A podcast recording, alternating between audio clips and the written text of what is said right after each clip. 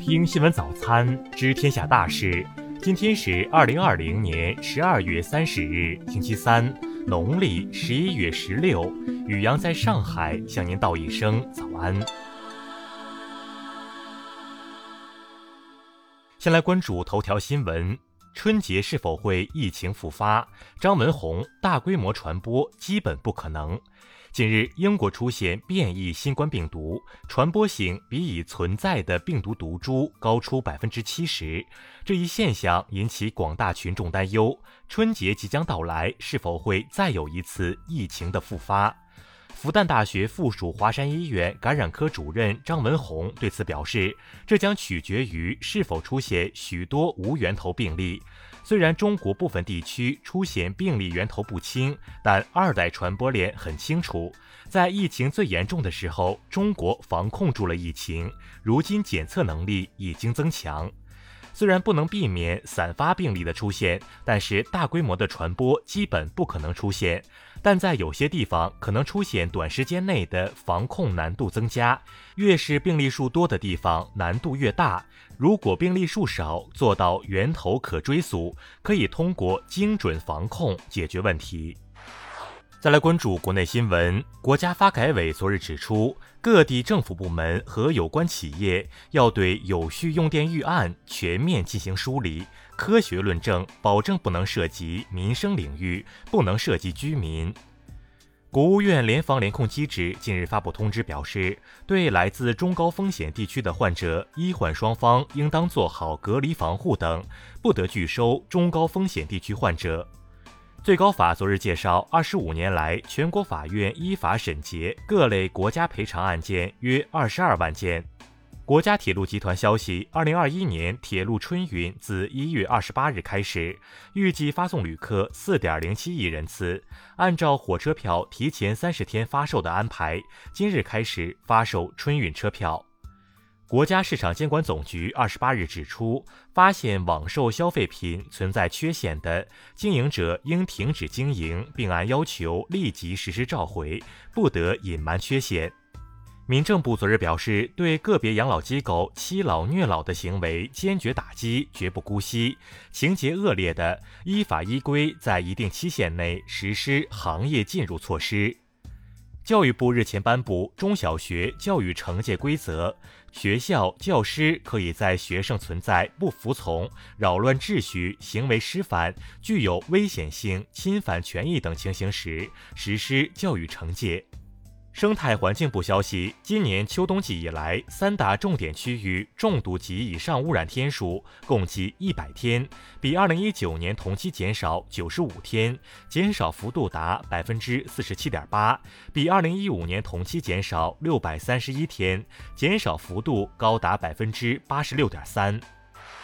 再来关注国际新闻。美国当选总统拜登二十八日指责即将离任的特朗普团队不负责任、拖延过渡交接工作，并警告称这将使美国面临安全风险。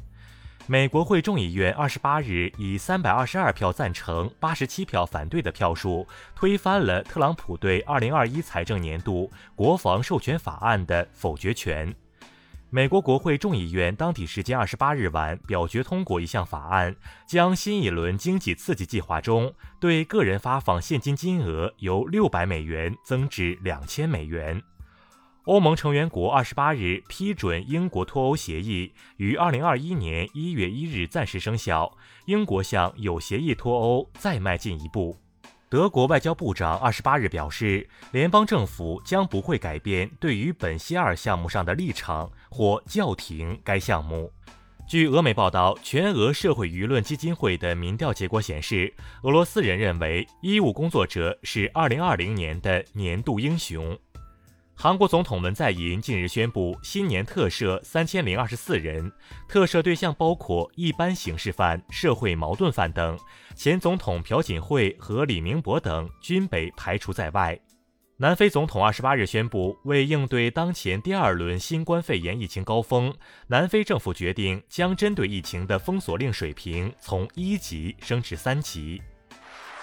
继续关注社会民生新闻。大连市卫健委昨日表示，即日起将对封闭区域的五个街道全域全员开展入户核酸检测，确保及时主动发现病例，避免出现新的聚集疫情。受到广泛关注的国内人脸识别第一案昨日二审开庭，双方就如何评判动物园收集使用郭斌个人生物识别信息的行为等问题，充分发表了意见。该案将择日宣判。近日，南京一乐园过山车突发故障，致三十二人被困。园区启动应急机制，完成救援工作。事件原因初步排查为设备外部变电站跳闸，导致设备暂停运行。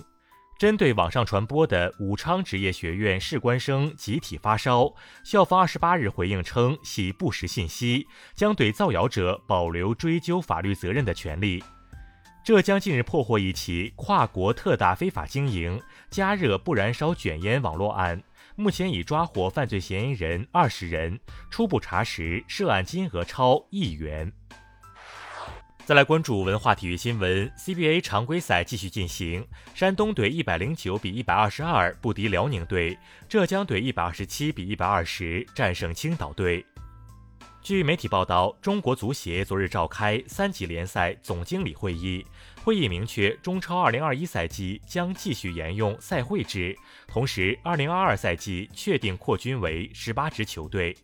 当地时间二十八日，据奥地利音乐频道消息，钢琴家傅聪因感染新冠病毒于当日在英国逝世，享年八十六岁。近日，河南洛阳发掘出土一件带有“光和三年造”题记的圆形石质器物，该器物可以基本确定百草坡东汉陵园墓主为汉恒帝。请点击再看按钮，咱们明天不见不散。